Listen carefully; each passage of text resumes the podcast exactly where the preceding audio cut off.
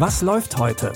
Online- und Videostreams, TV-Programm und Dokus. Empfohlen vom Podcast Radio Detektor FM.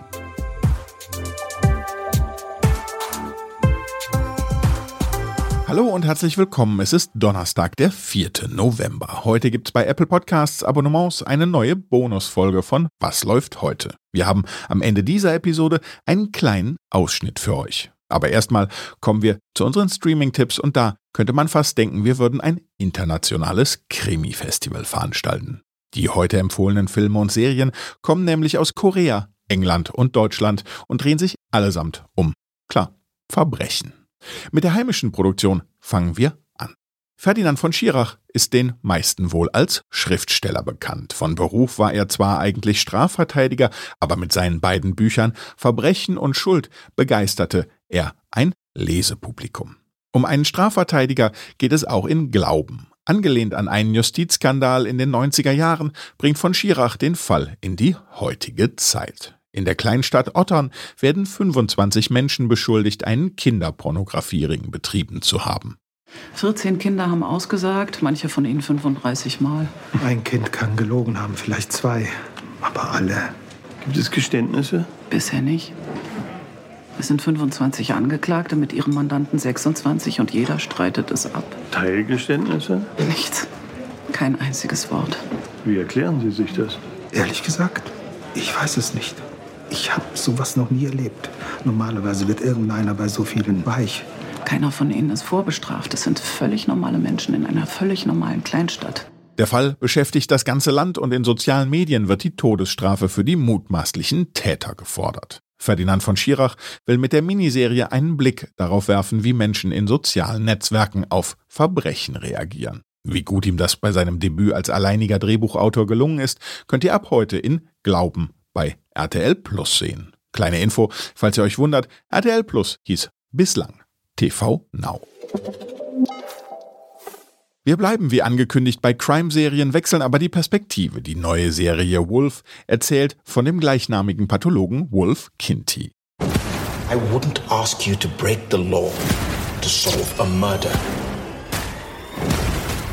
This is about saving a life.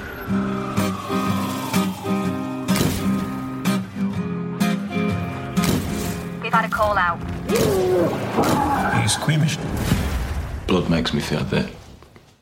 Als einer der besten Pathologen im Norden Englands ist Wolf die erste Adresse, wenn es einen Tatort zu analysieren gibt. Doch so gut er in seinem Job ist, so schlecht läuft es privat. Der Ermittler hat psychische Probleme und wurde von seiner Frau vor die Tür gesetzt. Bei all den schweren Inhalten bleibt aber immer auch noch mal Platz für etwas Witz.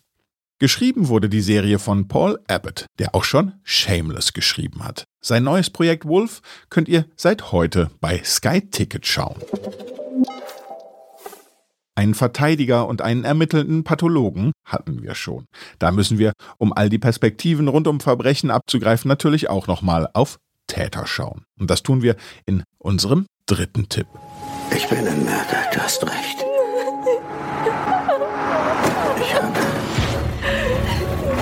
So viele Menschen getötet. Aber vor drei Monaten wurde bei mir Demenz diagnostiziert. Die junge Frau konnte hier nur gefunden werden, weil die Polizei einen anonymen Hinweis nachgegangen ist. Geht es Ihnen gut? Das ist ein Reh. Er ist ein Mörder. Wenn es okay für Sie ist, vergessen wir den Unfall einfach. It takes one to know one heißt ein englisches Sprichwort. Frei übersetzt bedeutet das so viel wie man muss selbst so sein, um es bei anderen zu erkennen. Das gilt auch im Fall von Bi Yong-Soo, als er den neuen Freund seiner Tochter als Mörder verdächtigt. Denn bis zu seiner Alzheimer-Diagnose war Bi Yong-Soo selbst Serienmörder. Memoir of a Murderer zeigt den Kampf eines Vaters um die Sicherheit seiner Tochter und den Kampf zweier Killer. Sehen könnt ihr den von der Kritik gelobten Thriller jetzt bei Amazon Prime Video.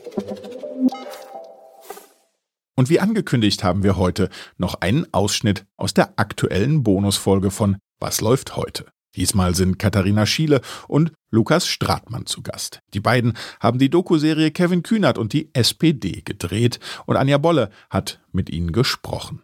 Es gibt keine Off-Stimme, die irgendetwas einordnet. Es gibt keine Face-to-Face-Interviews mit äh, Kevin Kühnert. Das nennt sich dann im Fachjargon Direct Cinema Stil. Wieso habt ihr euch dafür entschieden, diesen Stil zu verwenden?